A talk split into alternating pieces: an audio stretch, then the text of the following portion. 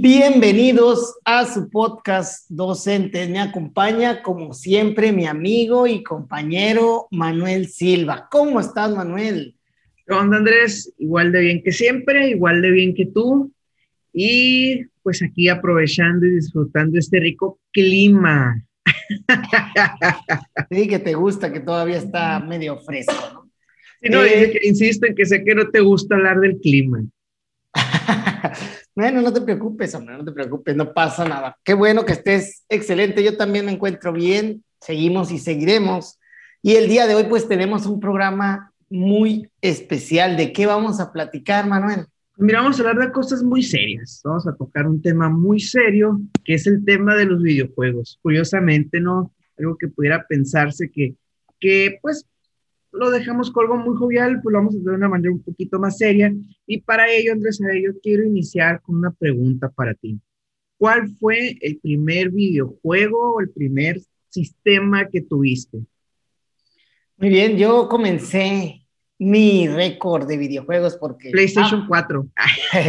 ambos sabrán que Manuel y yo somos pues aficionados, crecimos como muchos, como muchos de nuestra generación, crecimos en un ambiente ya, ya con una cultura hacia los videojuegos. Entonces, eh, mi primer videojuego, Manuel, que yo recuerdo fue el Nintendo. El Nintendo, el primero, ¿no? El, más, e más conocido como NES, ¿no? Pero aquí le decíamos Nintendo, ¿no? El Nintendo. Y ahí teníamos varios juegos. De hecho, yo soy aficionado, hablando de este tema, de Mega Man. Mega Man, desde el Mega Man 1 de, Nintendo hasta el Mega Man, ¿qué te gusta? Ahorita creo que van el 11, porque han salido algunos y, y bueno, me faltan algunos por jugar. Pero ahí fue cuando ya empezó este gusto por, por los videojuegos y fue parte yo creo que de mi crecimiento, de los juguetes más anhelados cuando era pequeño, era tener alguna consola comenzando por el Nintendo, pero pues de ahí empecé y seguí, y seguí a lo largo de, de mi crecimiento. ¿Y tú? Sí, fíjate, tienes, tienes razón. Yo, al igual que tú también, mi primer consola, mi primer videojuego fue el Nintendo. Y como dices de la parte de la generación, en el caso de nuestra generación, que no estamos tan separados, tú y yo, este, aunque te ves más cateado. Me rodaron eh, ponchado, Manuel, ya sabes. Este, fuimos probablemente la segunda generación que creció con videojuegos. Todavía hay una generación antes que nosotros que, que fue la del Sega, Atari, todas esas consolas que, que estaban antes que el Nintendo, el NES como tal. Sí, también yo me acuerdo que en Navidades era el, el regalo prometido, el regalo soñado del Nintendo. Después pasé Super Nintendo. Este, no sé cómo llegó a mis manos un Game Boy que no era mío, me lo prestaron, no sé qué, pero tuve Game Boy, muy poquito tiempo, no, pero lo tuve. 64 mm, ya a partir del Xbox yo me lo compré, este, el 360 también me lo compré yo, y últimamente pues el Wii U, ¿no? Ya, ya bajándole a nivel de niños, porque tengo hijos, pues ya, ahí quienes conocen de videojuegos saben que la parte pues del, de la marca Nintendo es más dirigida al público familiar. Sí, Manuel, oye, y todavía hablando de esa generación anterior a nosotros, antes de Nintendo, el videojuego por excelencia era el arca de lo que eran las maquinitas. esa generación también cuenta que, que no empezó consolera. Entonces ya estás hablando de la gente que, que, empezó con consola, pero la gente antes de eso comenzaron con juegos de arcade como el Pac-Man y otros juegos que, que eran juegos que solamente estaban en, en maquinitas. No sé si a ti te tocó por la cuestión de tus hermanos, que son más grandes que tú, a ellos que jugaban o ellos, en mi caso, pues yo soy el más grande, prácticamente conmigo iniciamos en la casa los videojuegos, ¿no? Pero en el caso de tus hermanos, no sé si tuvieron alguno antes o jugaban las maquinitas, como tú dices. No, igual, como te digo, igual empezar, pues llegó el Nintendo cuando yo estaba pequeño, tendría unos cuatro, más menos, unos tres años, unos tres años. Ahí tengo una foto muy, muy particular donde estoy en un sillón acostado con un, con un control de Nintendo. Yo tendría unos tres años ahí. Me acuerdo mucho de esa, de esa foto. A ver si luego se las, se las comparto ahí por las redes. Y van a tu casa ahorita no hay mucha diferencia con la foto. no ha crecido mucho. no, tenía, tenía más pelo, Manuel. ¿Qué pasó? No me ofendas. ahora tengo barba. Oye, Manuel, te digo entonces que con eso comenzamos. Claro que sí, supongo yo que ellos jugaban, jugaban en, máquinas. Todavía a mí me tocó ir a las, a las máquinas, porque aunque estaba el Nintendo, las, las máquinas eran algo común cuando, por ejemplo, iba uno a la tienda y le sobraba un pesito por ahí y se podía jugar un, una partida, ¿no? De algunos videojuegos, entre ellos de los más populares que yo recuerdo eran los Kino Fighter, Kino Fighter, y ahí jugaba, ¿no? Yo casi no jugaba, pero no era muy bueno para esos juegos de, de pelea, me gustaban más otro, otro tipo de juegos, pero, pero sí, pues era algo... tengo, era algo tengo una experiencia ahí que, a ver, que dices del dinero, híjole.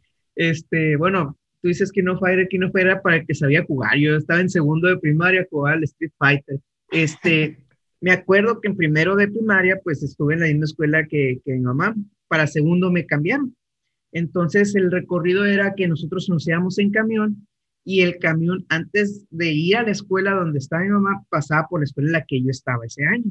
No me acuerdo por qué me cambiaron, ¿no? pero me cambiaron. Ah, que para no ser el hijo de la maestra y esas cosas, ¿no? Como para estar en un ambiente más independiente. Pues me lo tomé muy en serio.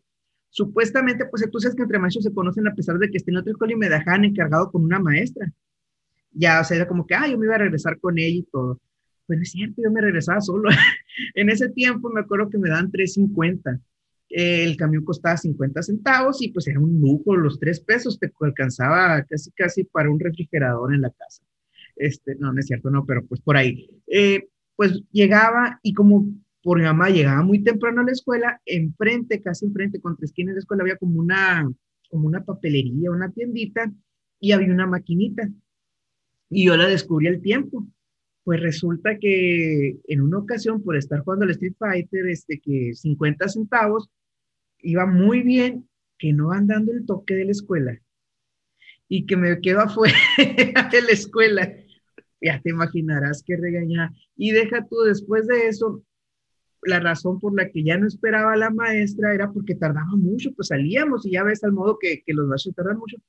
Me iba, me cruzaba la calle, agarraba el camión, 50 centavos, me iba a la casa y en lo que llegaba mi mamá, porque también era maestra y tardaba en llegar, pues había unas maquinitas ahí enfrente, contra esquina de la casa también, pues ahí me quedaba jugando. Me acuerdo que a veces que no comía por ahorrarme dos pesos y pues eran cuatro fichas. Entonces ahí desde chiquito, ¿no? las cosas que ocasiona uno con los videojuegos. No, y, eran de esas fichas, yo creo, Manuel, entonces que las comprabas y, que venían así como, como, en, como en forma de rayo, ¿no? Como dobladas para, para poder meter. Ya después salieron las, las, máquinas en las que les podías meter una moneda de, de un peso, ¿no?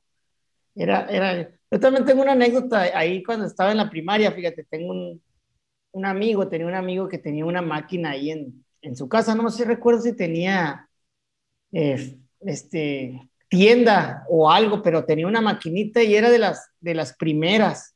Y ahí me tocó jugar el Street, el Street, Street perdónen mi pronunciación, el Street Fighter. Infrastructure. Uno, el uno, Manuel, porque el más popular es el número dos, ¿no? Sí. El uno no es tan conocido y no está tan padre tampoco, pero pues es curioso porque cuando tú ves las consolas o empiezas a ver las, las maquinitas, no, no lo encuentras y es, es, es, algo curioso llegar a dar con él. No se pierden de mucho, pues, pero, pero pues bueno, esa es la, la pequeña anécdota que íbamos a su casa. Creo que para nosotros era lo máximo en ese tiempo. Sí, sí.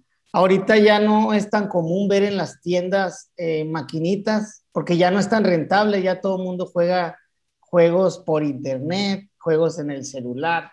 Y en las maquinitas no solamente era el jugar, sino que también te encontrabas a toda la bola de niños de la cuadra que estaban ahí viendo cómo jugaban, o, o, incluso al que estaba más pesado para jugar, eh, ganándole a otros, ¿no?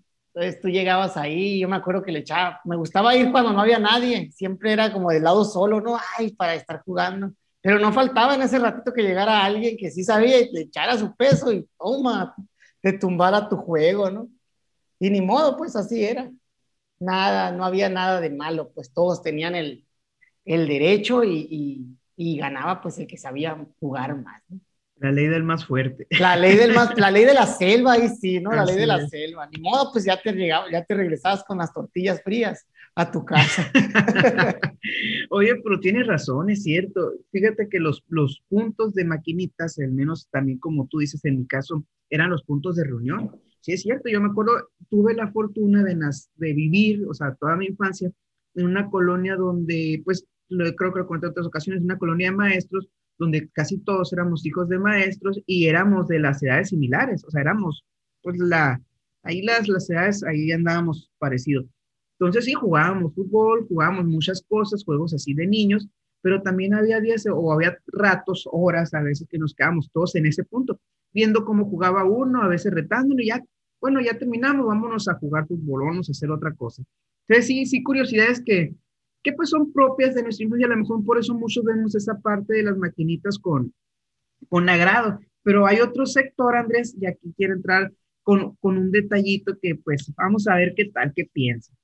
Hay otro sector que no está tan de acuerdo con los videojuegos. Y más que nada, no sé si, si a ti te pasó con nuestros papás o con nuestros abuelos o gente ya mayor, este, que, bueno, no solo no quiero etiquetar gente mayor porque también hay gente no tan mayor, pero pues que no están de acuerdo con el uso de los videojuegos o que tienen creencias al respecto.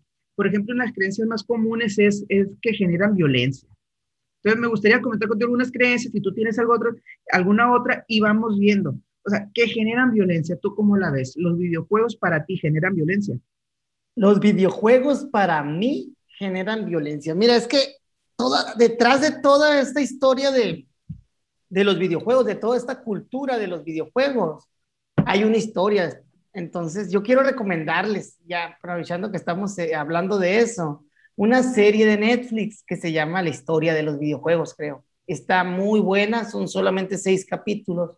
Y ahí te habla desde el nacimiento hasta nuestros tiempos actuales, cómo ha ido evolucionando, cómo ha ido cambiando.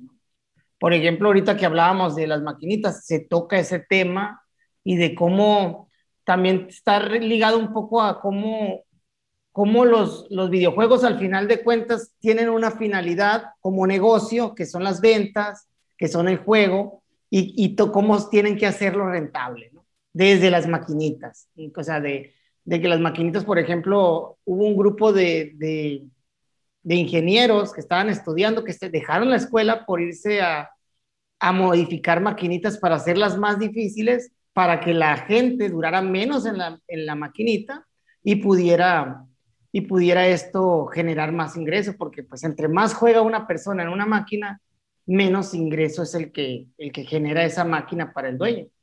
Entonces está muy curioso que eso a la par también desarrolló mejores jugadores, gente más habilidosa a la dificultad. Entonces está, va por ahí mi, mi, comentario. Yo creo que los videojuegos son una manera de, de estimular tanto nuestro cerebro, nuestra, cognición, para desarrollar habilidades.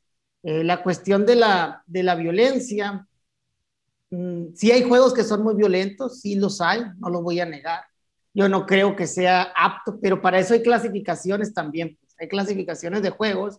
No tiene que hacer, nada que hacer un niño de 6, 7 años jugando juegos que son para adultos ya, porque ya ahorita los adultos también jugamos videojuegos. Y crecimos en esa, en esa onda de, de, de los balazos y demás. Y uno se divierte jugando esos videojuegos, pero no significa que, que yo no creo que esté relacionado aunque, a que te vengas acá y vayas a hacerlo en la, en la vida real. De hecho, escuché a un youtuber que sigo también, que es Diego Rusarín, y sí, también los invito a seguir, habla mucho del pensamiento crítico.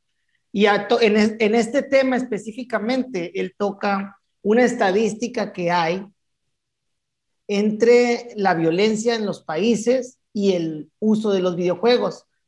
El país con más, más que nada la violencia con, con realización en las armas. El país que más videojuegos juega a nivel mundial es Japón, ¿sí? Y no es el país con más violencia o con más violencia con armas, ¿no? Sino que el país con más violencia con armas es Estados Unidos. Entonces, eh, cuando haces la comparativa no hay una correlación entre el uso de los videojuegos y lo que es el, el, pues las armas en las calles, ¿no?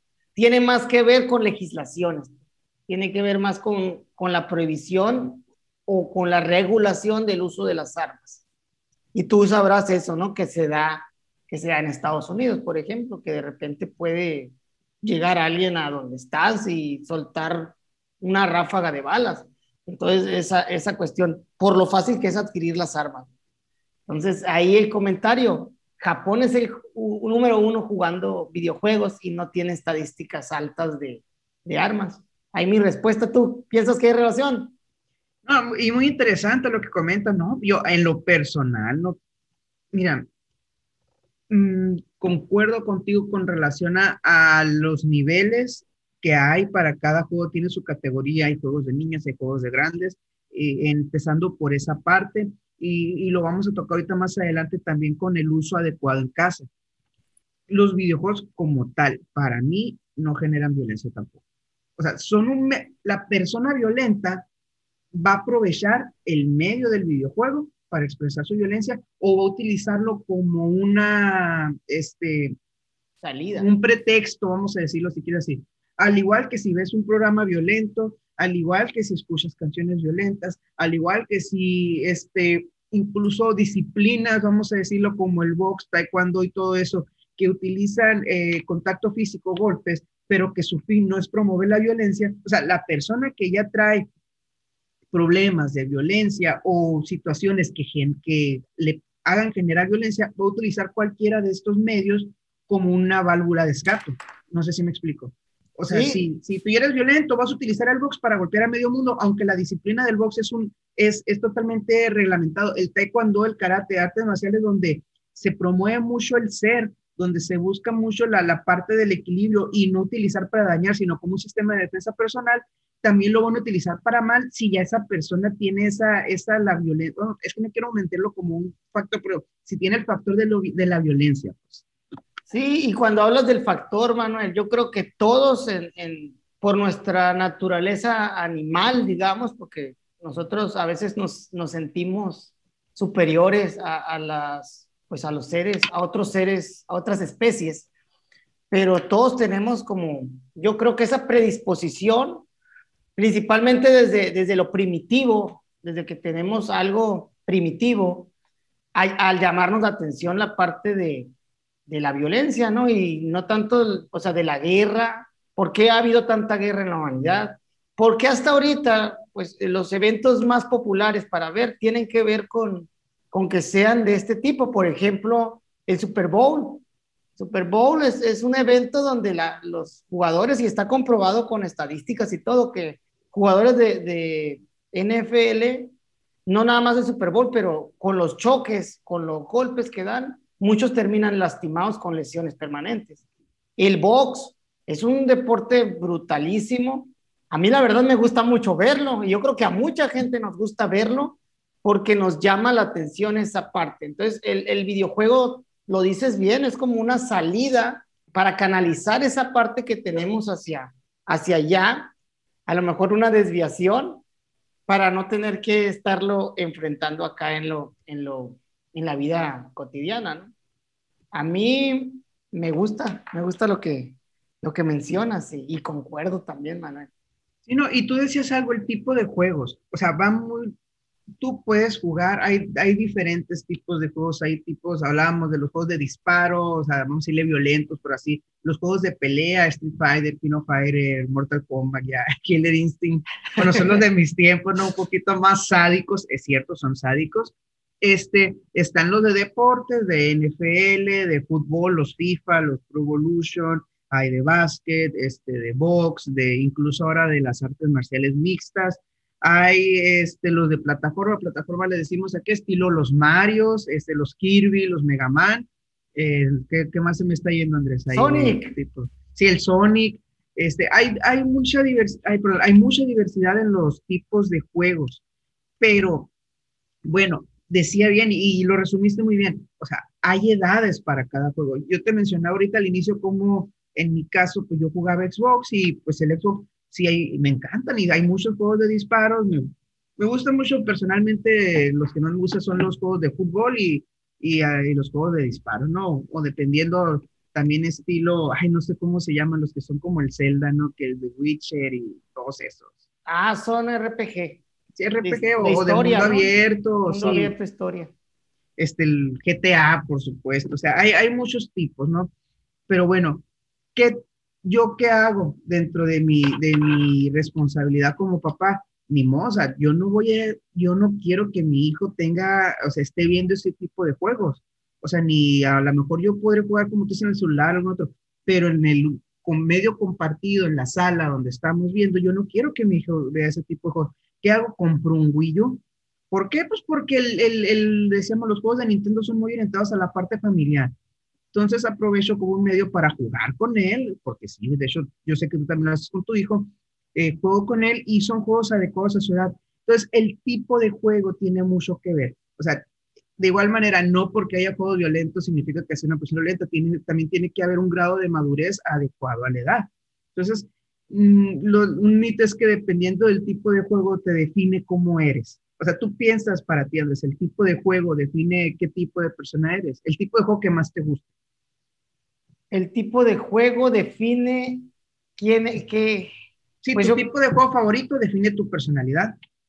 Yo creo que define tus gustos, más que nada intereses, pero así como que tal, mm, creo que todos los que jugaríamos a lo mismo nos pareciéramos y lo bonito de los videojuegos es que hay muchísima diversidad de, de personas con distintos gustos musicales, con distintos gustos de vestimenta, con distintas culturas jugando lo mismo. A mí en lo personal, lo que me gusta, el factor que me gusta de los videojuegos actual es el multijugador, ¿no? La parte multijugador, el, poder jugar con otra persona y estar hablando con ella a, la distancia, no, hombre, es, es, es de lo que más me gusta. Y desde que jugaba las consolas anteriores, me gustaba, pero pues ahí te tenías que reunir, ¿no? Para jugar cuando sale el Nintendo 64, que, que ya permite cuatro personas jugar en una misma consola, no, pues para mí era lo máximo. Era lo máximo porque estábamos cuatro personas interactuando en un mismo mundo virtual. Era, era, algo, era algo sumamente llamativo y me gustaba mucho. Igual ahorita, lo que veo de los, de los videojuegos actuales y que veo que le gustan a mi, a mi hijo, por ejemplo, son los que son tipo maker, o sea, donde ellos pueden crear, como es el Minecraft, como es el Mario Maker, que son juegos que le permiten al niño hacer un mundo por él mismo y explorarlo y ponerlo y después pasar, ¿no? Claro que los mundos que hace ahorita mi hijo pues son sumamente complicados y difíciles, nomás pone mil cosas, pero está, está explorando, está explorando y está fomentando una creatividad, o sea, son juegos, vaya, que, que tienen su, o sea, no tienen un fin en sí mismo más que ese que se desarrolle la creatividad y no están limitados a lo que nosotros que, que teníamos que pasar ciertos mundos y ir adquiriendo ciertas habilidades para ir avanzando. Bueno, yo hablo de la parte plataformera, que también es la que, la que me gusta más, eh, que tenías que saber dónde brincar, dónde pasar, dónde, dónde, dónde disparar, dónde hacer todos, todo este tipo de, de cosas. Y ahorita que hablas de, de los papás, efectivamente, Manuel, yo también considero eso que, Fíjate bien en todo lo que usamos y hagamos esa analogía. Me voy a ir a un instrumento sumamente básico que utilizamos todos los días y que es sumamente útil para todo. El cuchillo. El cuchillo, todos los días lo tomas, todos los días puedes este, cortar, preparar algo, las cosas. Ahí a, a manera de gráfica, ahí está. Pero también, pero también es un arma, Manuel el, cuchillo también es un arma y está a la disposición y al alcance de, bonito este. de todos. Y entonces, ¿qué pasa, Manuel?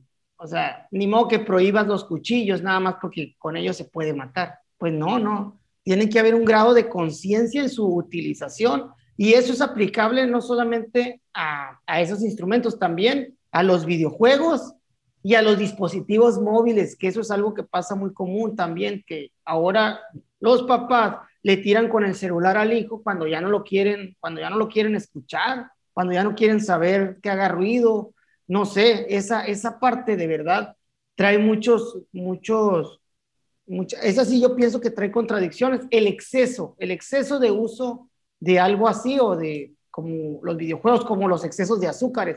Son cosas que, que dañan a los, a los niños. Y más ahorita en pandemia, ¿no? Que, que se ha visto muy difícil el, el, pues, la diversidad de actividades por el no poder salir. Oye, comentabas algo ahorita y tienes razón, la analogía del cuchillo. Recuerdo una vez este, con mi abuela, eh, yo tenía un juego que era un simulador de, de manejar. No me acuerdo ni cómo se llama.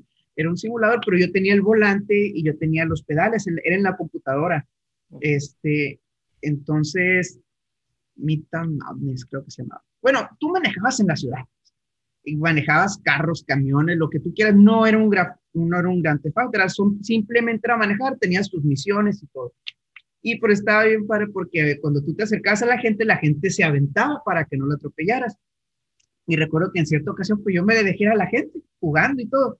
Eh, y me dijo mi abuela, no hagas eso, ¿por qué? Porque cuando vayas manejando en la vía real vas a pensar que es el juego y los vas a querer atropellar. Entonces también es uno de los mitos que, existía, pues que lo que replicabas o lo que tú dices es como el cuchillo, pues el cuchillo no significa que lo vas a usar como un arma. De igual manera el hecho de los videojuegos no significan que el carro lo vas a usar como un arma, depende del grado de madurez. Y decías otra cosa que está muy interesante y muy ligada a los mitos, la creatividad. Uno de los mayores mitos que todavía existen, incluso porque yo lo he escuchado, eh, es que les quita la creatividad a los niños coincido, ¿no? Por ejemplo, pones el, bien el ejemplo del Super Mario Maker, este, cómo, pues, lo deja ser libre, o sea, les da la, haz lo que tú quieras. Recuerdo, no sé si a ti te tocó el juego de los Sims, eh, que, que curiosamente si lo jugaste, al menos yo hacía, pues, hacía mis casas, ¿no? Ahí con los Sims y la ponía como yo quería. Este, o sea, hay, en lo personal, ¿no?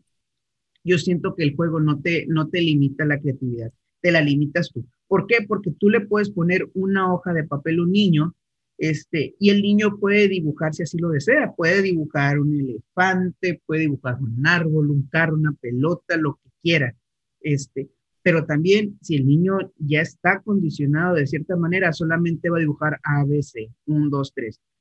Entonces la creatividad no depende del, del medio, o sea, depende de muchos factores para desarrollarse y se ve reflejada en los medios, ejemplo, hoja de papel, videojuego, estando un niño sentado solo o estando con carritos, ¿no? O sea, en lo personal yo siento que no, que no hay una afectación de parte de la creatividad por lo sino que en lo contrario, ¿no?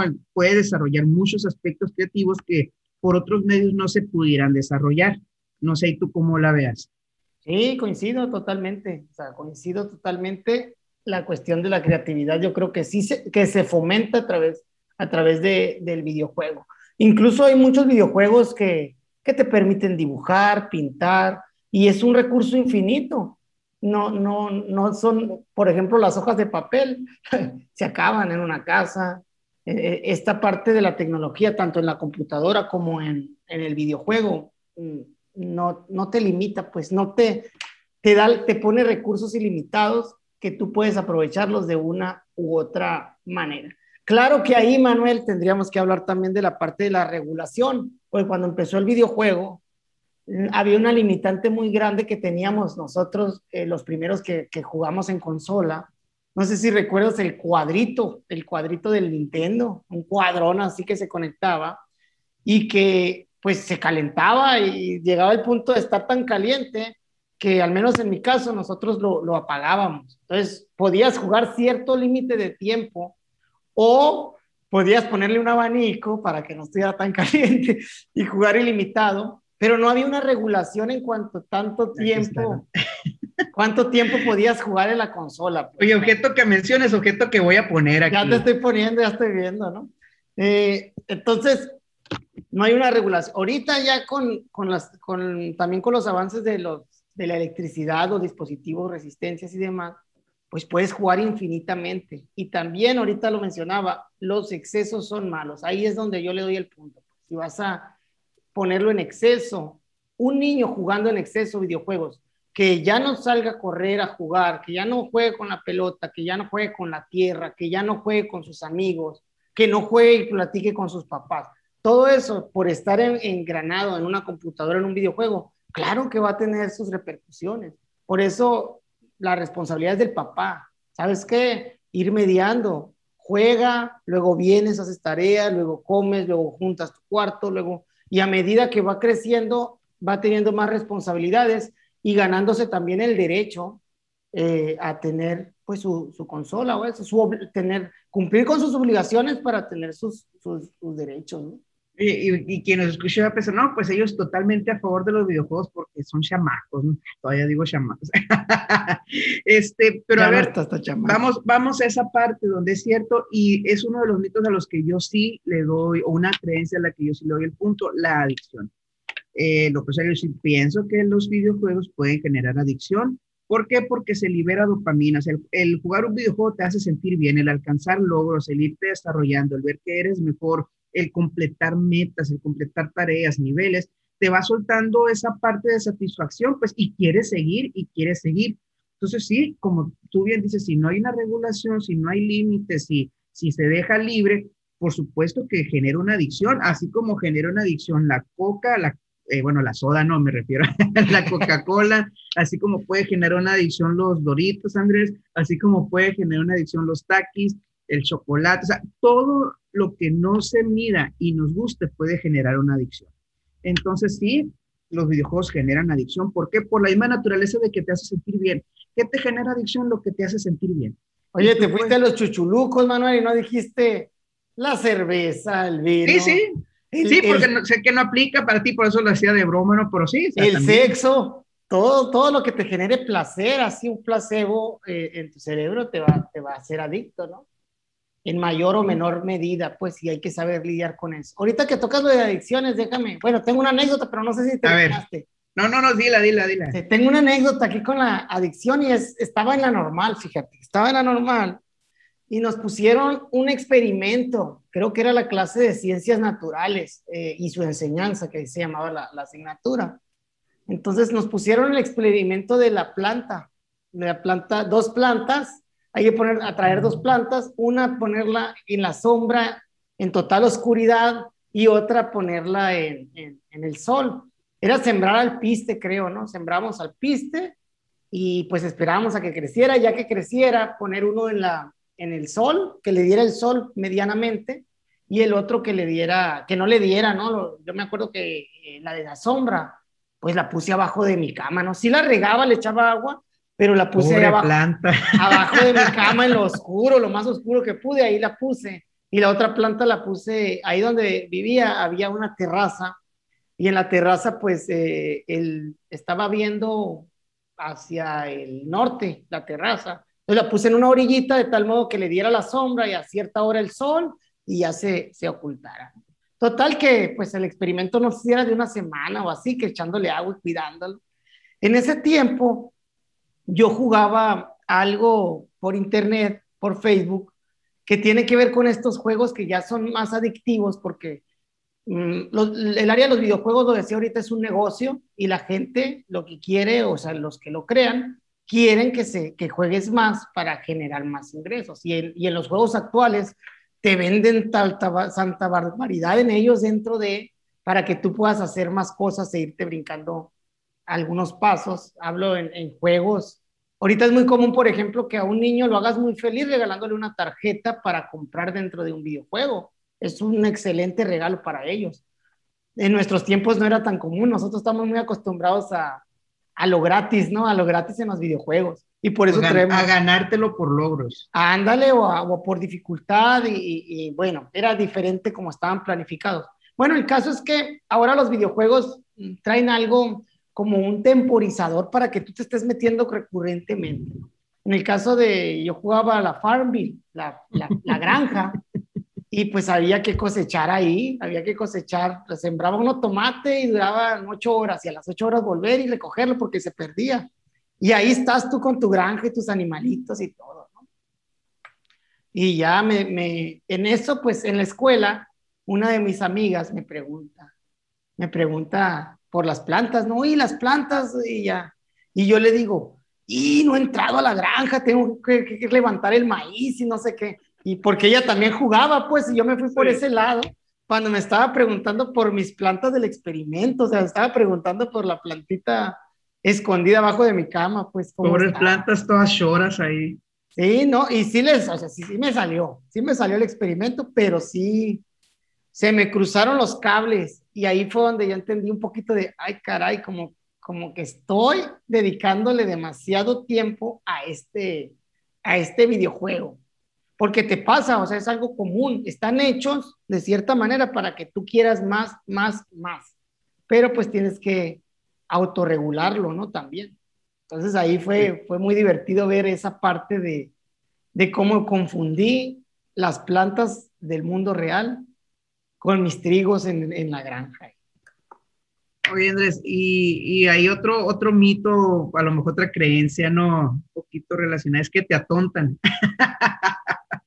que los videojuegos te, te atontan, este, que, que, a lo mejor ya creo que al, al, estarlo manejando tú y yo, no nuestra perspectiva, nuestra opinión, eh, pues al, si pudiera verse muy orientado a que hablamos solamente de las cosas positivas. Igual hemos mencionado cosas negativas, pero en ese sentido del te tonta yo me acuerdo mucho este, un anuncio de Nintendo donde hacían referencia a este mito, es que los videojuegos te atontan. Y ellos empezaron, ponen así muy sarcásticamente, pero también cómo te desarrollan destrezas y todo eso. Y también más adelante se han hecho investigaciones donde se demuestra que los videojuegos efectivamente te desarrollan destrezas. O sea, no es que te atonten. ¿Por qué? Porque estás interactuando, hay una reacción ojo-mano, hay una reacción que involucra mucho, mucho pensamiento, toma de decisiones y todo, que realmente los videojuegos pues sí desarrollan destrezas. Incluso, eh, no, te, no te quiero mentir porque no me acuerdo dónde lo vi, donde se decía que los médicos, cirujanos que jugaban con joysticks, con controles, eran más hábiles al momento de desarrollar operaciones o de realizar operaciones que aquellos que no. Incluso en las Fuerzas este, Armadas de Estados Unidos se utilizan ahora mucho los controles para, para algunos instrumentos como los carros que, que sacan las bombas, los robots, todo eso. Entonces, o incluso en, en esto en los drones. Entonces, hay muchas aplicaciones que se han trasladado de la parte de la, de, del videojuego a la vida real, incluso las simulaciones. Este, hay mucho tipo de simulaciones, a mí me gusta mucho la Fórmula 1 y cuando, o sea, en la Fórmula 1 está totalmente metida la parte del videojuego. ¿Por qué? Porque es como los pilotos entrenan antes de tener el carro. O sea, y es con el videojuego y es con la, este, el, volante, toda la situación real, ¿no? Hay simulaciones de, de muchas cuestiones de oficio. Entonces, en lo personal, más que te atontan, yo creo que no, que ese ya es un mito que debería haber quedado muy obsoleto y que las aplicaciones de los videojuegos son muchas. Pero bueno, ¿por qué comento esto? Te hablaba de aplicaciones que se le han dado al mundo real, o sea, la vida cotidiana, en los distintos campos, a los videojuegos. Pero ¿y qué pasa en la escuela? Ahora, bueno, te decía como la, hacía rato que no hacía referencia a una canción del anillo, ¿para cuándo? Y la escuela, ¿para cuándo? ¿Y la escuela para cuándo? Fíjate que ya ahorita ya hay una corriente eh, educativa que va hacia allá. Se llama la gamificación. ¿Has escuchado al respecto, Manuel? Así como tal la gamificación. Sí, pues básicamente la gamificación es como trasladar todas estas dinámicas de los juegos hacia lo que es el, el mundo académico. ¿Y cuáles son las dinámicas de los, de los videojuegos? Vamos a, a, decir, ¿no? Porque a lo mejor dicen, dice la gente, pues, ¿qué es lo que hay en los videojuegos que son tan atractivos, ¿no? Entonces, vamos, voy a hablarte de unos pequeños puntos aquí, ¿no? Por ejemplo, es trasladar la acumulación de puntos, por ejemplo, donde se le debe asignar un, un, valor cuantitativo a las acciones y a medida que se realizan se van dando. Es un, es un intercambio, ¿no? Tú realizas una actividad, ahí te va eh, estos puntos. Y eso todo es en, en, un ambiente de software, ¿no? De hecho, Google tiene un, un, todo un videojuego, un esqueleto armado que tú, si tú tienes una cuenta educativa, por ejemplo, en el caso de Sonora que tenemos, puedes entrar a él y hay castillos, hay dragones, hay enemigos, hay todo. Tú pones actividades y, y cada uno tiene su avatar y a medida que vas logrando eh, derrotar a algún enemigo, que podría ser, por ejemplo, un problema de matemáticas o, una tarea específica, un ensayo, entonces vas mezclando elementos eh, de, de, trabajo académico con elementos eh, de videojuegos, como son esos de que te va dando puntos, tú vas mejorando tus armas, tu... O sea, al mismo tiempo, esas son como pequeñas misiones, ¿no? y hay enemigos que, que sí son a manera de juego, está, está sumamente. La escalada de niveles es otra de las características, obtener premios, regalos, clasificaciones, tener desafíos entre los mismos usuarios dentro de, ese ambiente y pues los, los misiones o los retos. ¿Qué veo yo en la gamificación? Hay todo, como te digo, hay todo una, un esqueleto. Te estoy diciendo algo muy a grosso modo. Espero no estar destruyendo toda esta teoría. Pero si lo estoy haciendo, póngalo en comentarios y, cuéntenos su experiencia en el caso de, de llevar, porque lo que yo he visto en aulas sí es llevar juegos interactivos y demás, ¿no? Pero una estrategia de gamificación va más allá de solamente un juego interactiva de, de un Jeopardy, de un 100 mexicanos dijeron, que son juegos que cuando los aplicas en el aula llaman la atención. Un Kahoot, que también tiene un intercambio y que tiene elementos de, de videojuego lúdicos. Esto de la gamificación tiene más que ver con una estrategia planificada para, para crear una relación entre el que está aprendiendo dentro de la plataforma y los, los contenidos o los objetos de aprendizaje y cómo ir. ¿Qué es lo que yo veo al trasladar la gamificación al aula? Y voy a hablar de, elementos negativos ahora. A mí, yo estoy a favor, ¿no? Pero voy a hablar de elementos negativos. Es como un condicionamiento al final de tiempo, que es lo mismo que hacen los videojuegos actuales. Los videojuegos actuales tratan de condicionarte a ti a que estés ahí más y más y más y más. Y esa parte es porque así funciona. O sea, voy a decir, podemos juzgarlo y decir por qué tanto, ¿no? Pero ellos es una manera de, de, en la misma competencia que tienen de, irlo haciendo así. Cuando trasladas eso a los, a los videojuegos, puede llegar el punto en que el niño quiera más, más y más, más, o que no haga las cosas si no recibe una recompensa a cambio. Mm. Que eso es algo del condicionamiento que está dentro de la teoría del conductismo. Y cuando hablamos del conductismo, no la, yo no la descalifico, ¿no? La teoría, porque en el magisterio está muy de moda también, es, ay, es conductista, este, o sea, como que es algo del pasado. Y en realidad el, el mediar la conducta, los comportamientos humanos, es algo de lo más natural, tenemos que regularlos y tenemos que irlos mejorando. Entonces, muchas veces lo hacemos por condicionamiento y ni siquiera lo vemos así. Cuando tú recibes un estímulo, un premio, ya te estás condicionando. Y no está mal, ¿no? no está mal. Lo malo es cuando abusas, volvemos a los, excesos, a las adicciones, cuando abusas de esa parte y dejas de lado la, lo, demás. ¿Cómo ves, Manuel? Sí, no, como dices, bueno, a mí me, me llama la atención, esta, me interesa la gamificación y de hecho lo relaciono mucho con la aplicación Duolingo, así como lo comentas. O sea, se me, se me hace un ejemplo del, así del estilo como lo comentas. Pero otro detalle, y creo que ya lo he mencionado anteriormente, cómo queremos introducir cosas de fuera a la escuela. Y lo hacemos de una manera, este, o sea, introducir la tecnología a la escuela, el celular a la escuela, y lo hacemos de una manera no natural. Incluso los intentos de juegos, eh, lo hemos, de videojuegos, ¿no? Porque, o sea, lo hemos hecho de una manera no natural cuando hay muchos elementos para integrarlos de manera orgánica. Creo que nos falta desarrollar esa parte, ¿no? Cómo integrar los videojuegos a la enseñanza, porque ya no, ya no pueden ser que los videojuegos son malos, ya no puede ser que los videojuegos, cuando en lugar de quejarnos de ellos, pudiéramos aprovecharlos. A mí me gusta mucho y no sé si, si, te, si lo has jugado, la parte de Age of Empires o ese tipo de juegos, ¿no? Juegos históricos, este, el Civilizations y todo eso donde pues realmente puedes llevarte mucho más que una clase de historia con esos juegos. Mucho tiempo una propuesta que, que me llamaba la atención era, ¿qué pasa si a un grupo de niños de quinto y sexto, déjale jugar dos campañas o una campaña de acuerdo al tema que estés viendo? Para eso pues sí se requiere que todos tengan el juego, la computadora y todo eso, ¿no? Pero siento que como escuela nos falta más eso, o sea, cómo integrar y no meter a la fuerza cómo aprovechar, cómo, porque luego salimos con, con, se va a escuchar muy feo y perdón, ¿no? Pero, que, o sea, con los jueguitos educativos que realmente tú pones un jueguito educativo y pones el juego que el niño realmente juega, o sea, hay una distancia enorme entre, el, entre la calidad, entre los, el aspecto visual, la jugabilidad y todo, que hace que el niño ya lo vea, o sea, aun cuando es un videojuego, es escuela. ¿Por qué? Porque este que yo realmente juego, o sea, este sí me gusta porque está mejor diseñado. Entre el J-Click y el Minecraft, la diferencia.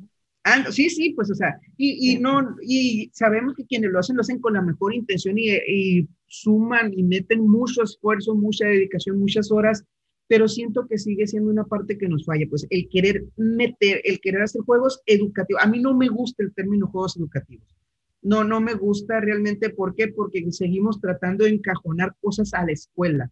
Es como tirar una red, o sea, lo que está allá, que está muy bien, voy a tirar una red, lo voy a jalar y lo voy a meter aquí. O un pajarito, o sea, es un pajarito muy bonito allá afuera, agarro el pájaro y lo meto en una jaula. No, sé si me explico, o sea, la, la analogía de, ok, lo que funciona allá y está muy padre, lo hago, pero le quito lo, lo bonito, le quito la parte interesante. En lugar de, bueno, mira, aquello que está allá a mí me sirve. En lugar de yo traerlo para allá, nosotros vamos para allá. Ok, sí, sí te entiendo y, está muy, muy padre, ¿no? De hecho, un juego que yo en lo particular pienso que es buenísimo para desarrollar creatividad, para desarrollar clases interactivas entre alumnos en un ambiente virtual y para crear acciones, tareas y demás, es Minecraft y hay una versión educativa. Y esa versión educativa, la diferencia básicamente es, es que puedes poner pizarrones con instrucciones, porque creo que en Minecraft no puedes escribir así, pues. De cierta manera, esa parte de los pizarrones le da, le da como el toque, vamos a decir, sabemos que en la escuela hay instrucción, pues. Sabemos que en la escuela hay instrucción, y para no tener que hacerlo fuera de juego, lo puedes introducir al, al, al, juego. Y me tocó ver ahí un video como de unos 13 minutos. Lo voy a buscar a ver si lo puedo compartir también aquí en, en un comentario.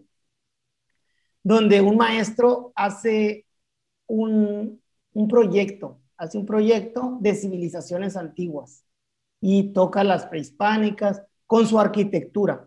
Entonces, eh, dividen equipos y demás y, con el tiempo, porque tampoco, tampoco es un juego que vas a verlo en una clase y ya, pues. Tiene que ser una cultura de decir, ah, pues vamos a entrar y vamos a trabajar, incluso los alumnos en sus casas si tienen los medios, porque pues la parte de los medios es otro, es otro tema, ¿no?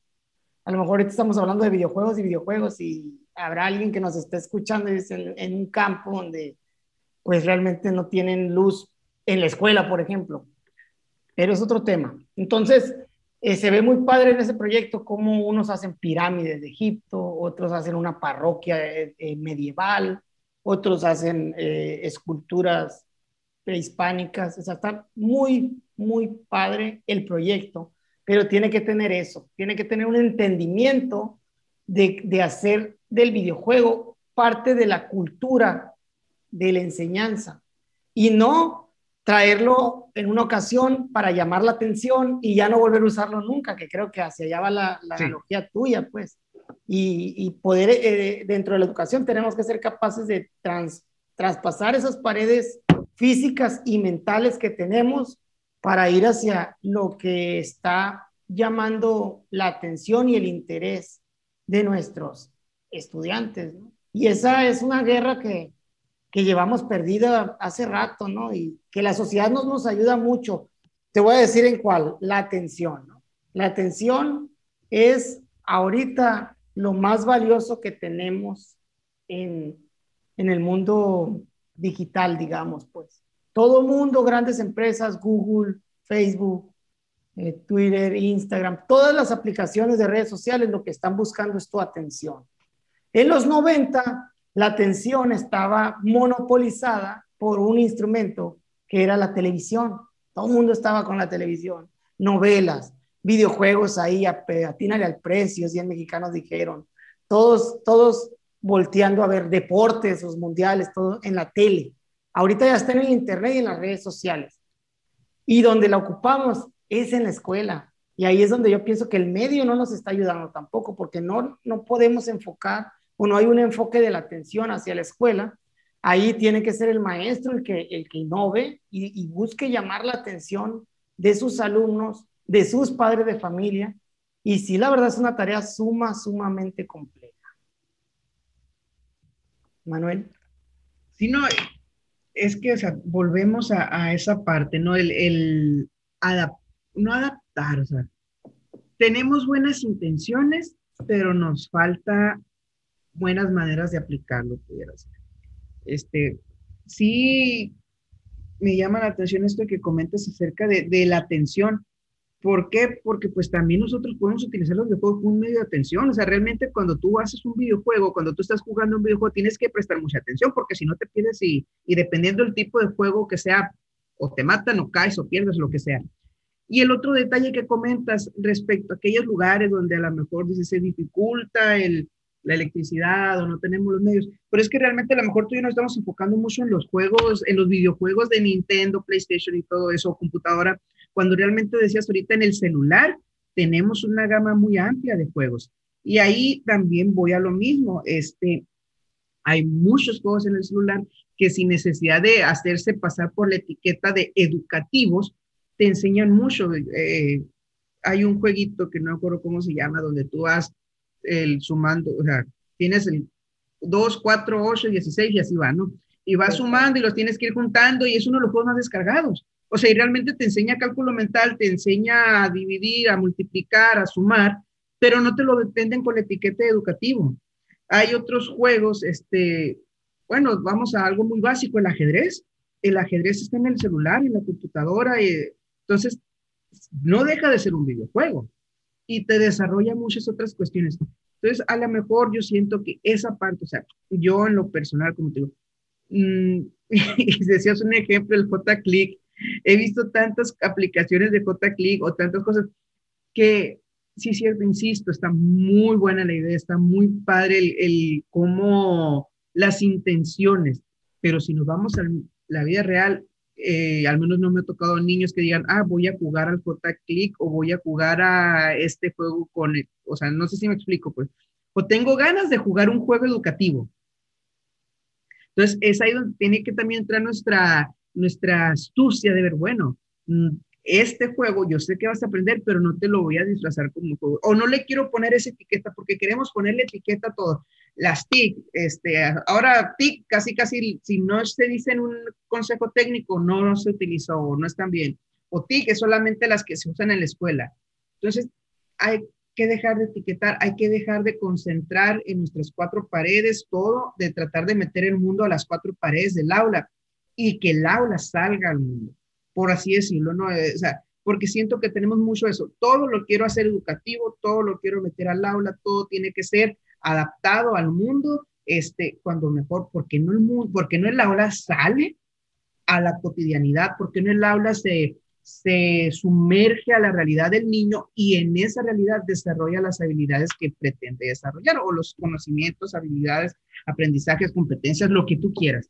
Pero la escuela yendo, no atrayendo, no jalando, no encerrando pajaritos. Muy bien, Manuel. Oye, aquí otro, otro, ahorita que tocas el tema ¿Sabes cuál? La parte de la enciclomedia. La enciclomedia me tocó cuando llegué a sexto trabajarla y también era un recurso muy padre porque pues en ese entonces eh, no era tan común el uso de los celulares así de, entre los infantes, ¿no? Ahorita ya hay más celulares que personas en el mundo. Entonces, eh, yo me acuerdo que yo utilizaba el pizarrón interactivo para jugar con mis estudiantes de sexto grado, eh, en Pitiquito jugábamos un juego que se llamaba Brain Exercise, que, era, que eran juegos del cerebro y que tenía juegos especiales para tres áreas del cerebro, que estaba el cerebro dibujado y tú podías jugar.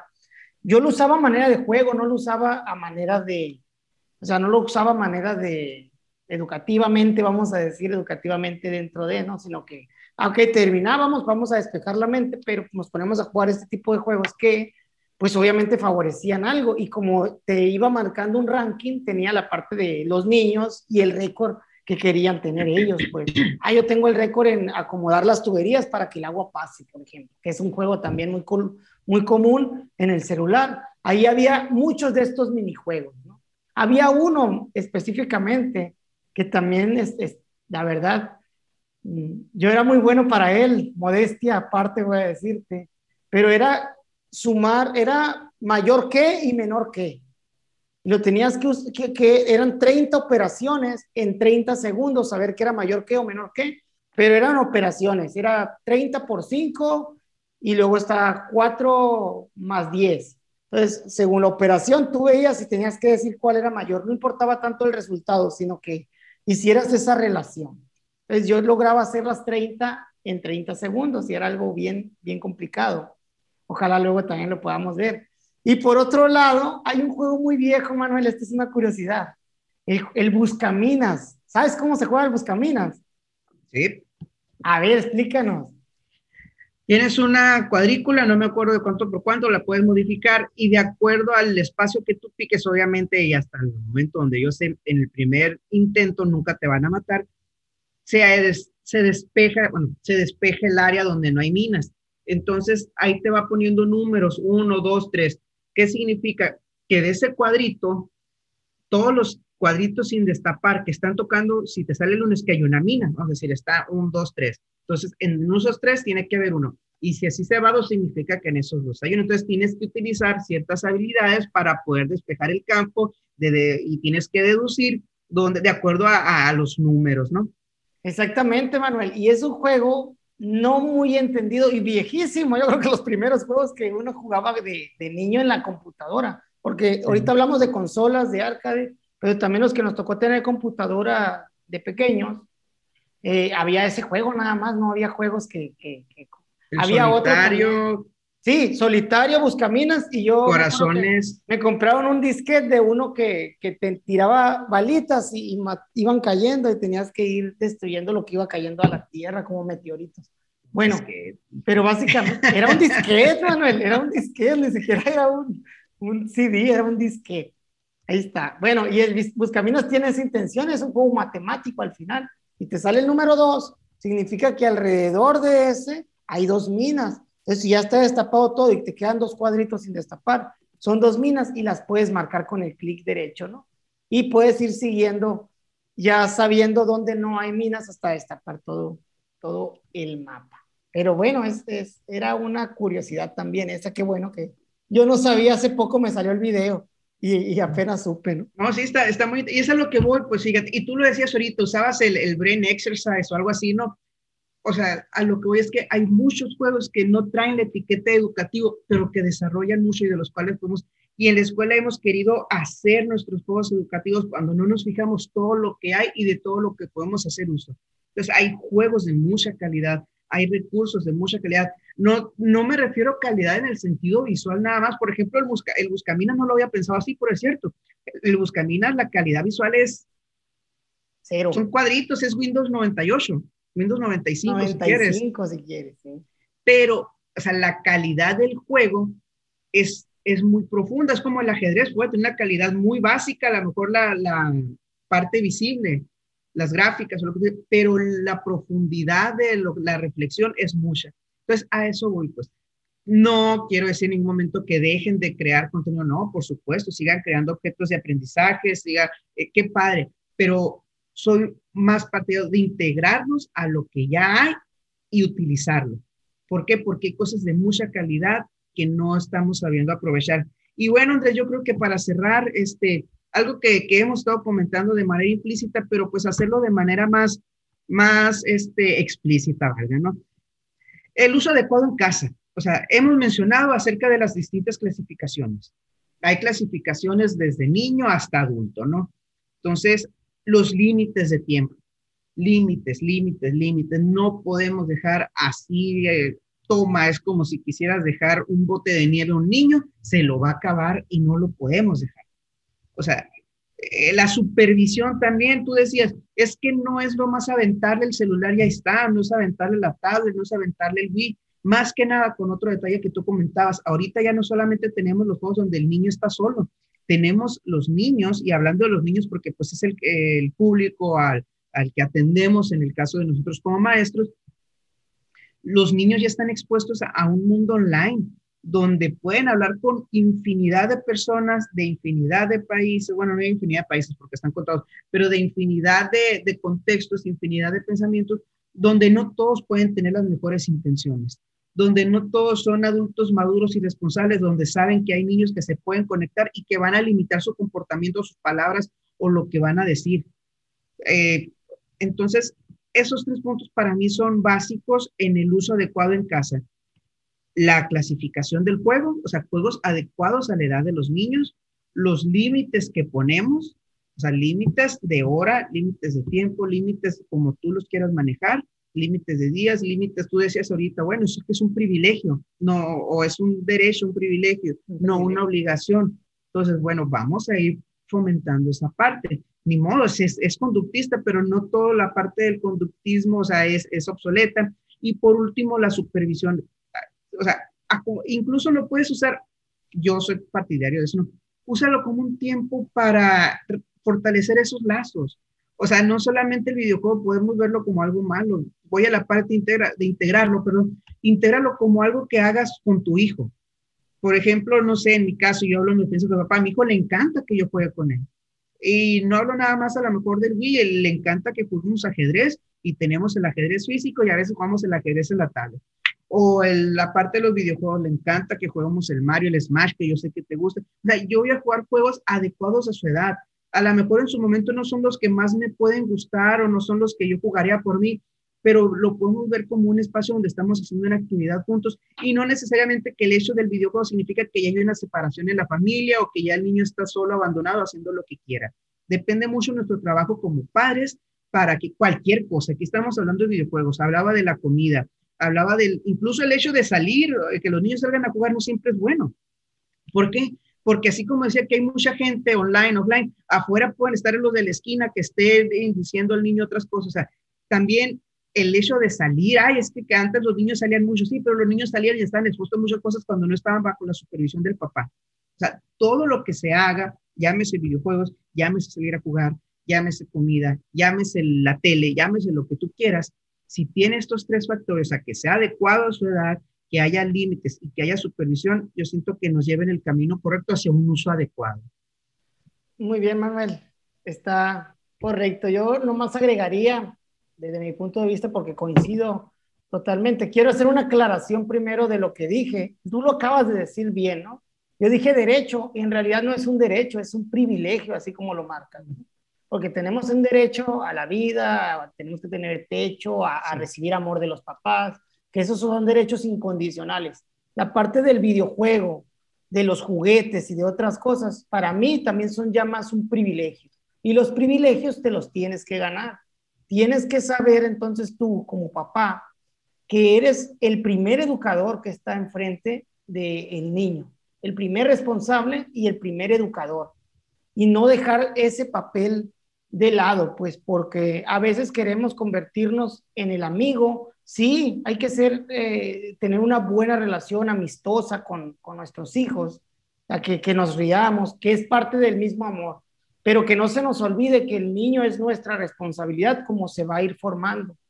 Entonces, si yo me voy más a la parte mm, de, de son sacadora, digamos, son sacadora de, por ejemplo, como papá es más común que como papá eh, quiera ser más el amigo y le eche la culpa a la mamá, pues de que no, es que tu mamá ya no quiere que juegues, o no, es que tu mamá esto. Entonces el, niño le crea una idea a la mamá y el papá queda como el, como el bueno, como el amigo, pero, pero no está bien realmente, pues porque la pareja tiene que estar de acuerdo y tienen que ser los dos y cuando le toca al papá ponerse duro, tiene que ponerse duro, es decir, en vez de decir algo como eso, lo digo como una parte de consejo, hay que decir al niño, mi hijo, ya jugamos el tiempo correspondiente, ahora vamos a hacer lo siguiente, que es limpiar tu cuarto. O si no está limpio tu cuarto, aunque sea como dijimos de condicionamiento, no vamos a jugar. El juego es un, es un privilegio que te lo ganas teniendo orden en tu cuarto, comiéndote tus verduras, comiéndote tu comida, haciendo tu tarea. Todos estos tipos de, de actividades formativas que son educativas y o que son de la escuela, de, de, de, perdón, de la casa, de orden, son importantes que el niño sepa que, que tiene que ir aprendiendo a hacerlas de manera autónoma y por ende va a tener los beneficios que conlleve esta parte. Digo, quienes estén en esas condiciones de, de poder hacerlo, yo recomendaría que lo hagan de ese, de ese modo. Y claro, pues que tengan esa parte que dices, ¿no? Supervisión, que lo usen como un medio de, de, de convivencia, porque en lo personal las generaciones de nosotros, pues los papás no jugaban videojuegos con los hijos, porque no estaban acostumbrados, no crecieron con esa cultura como nosotros. De hecho, nosotros somos más, a mí sí me ha tocado tener un choque, pues, por ejemplo, eh, de, poner límites a, los videojuegos o a los celulares, me ha tocado que me digan personas mayores, ay, sí, que me veía, ¿no? Que yo jugaba todo el día. Ah, me digo, pues si tú jugabas todo el día y, y no pasaba nada y que no sé qué. Para empezar, no son los mismos tiempos, no son los mismos juegos. Y ahora yo creo, bueno, no pasó nada. Realmente yo soy un adulto que necesito muchas veces tener una distracción, un videojuego, ya sea en el celular o demás. Es, realmente no pasó nada o yo tengo también una dependencia muy ahí en el trasfondo de, una necesidad de, de, jugar, vamos a decir, intrínseca de mi formación por no haber tenido límites. Es una duda, ¿no? Es una duda. Yo considero que no, porque siento que yo mismo ahorita establezco mis tiempos y me organizo y trato que me rinda para todo. Pero, pues es una duda, ¿no? Es una duda muy válida. Muy bien, André, yo creo que con eso cerramos. Coincido también contigo. Interesante, muy serio el tema de hoy.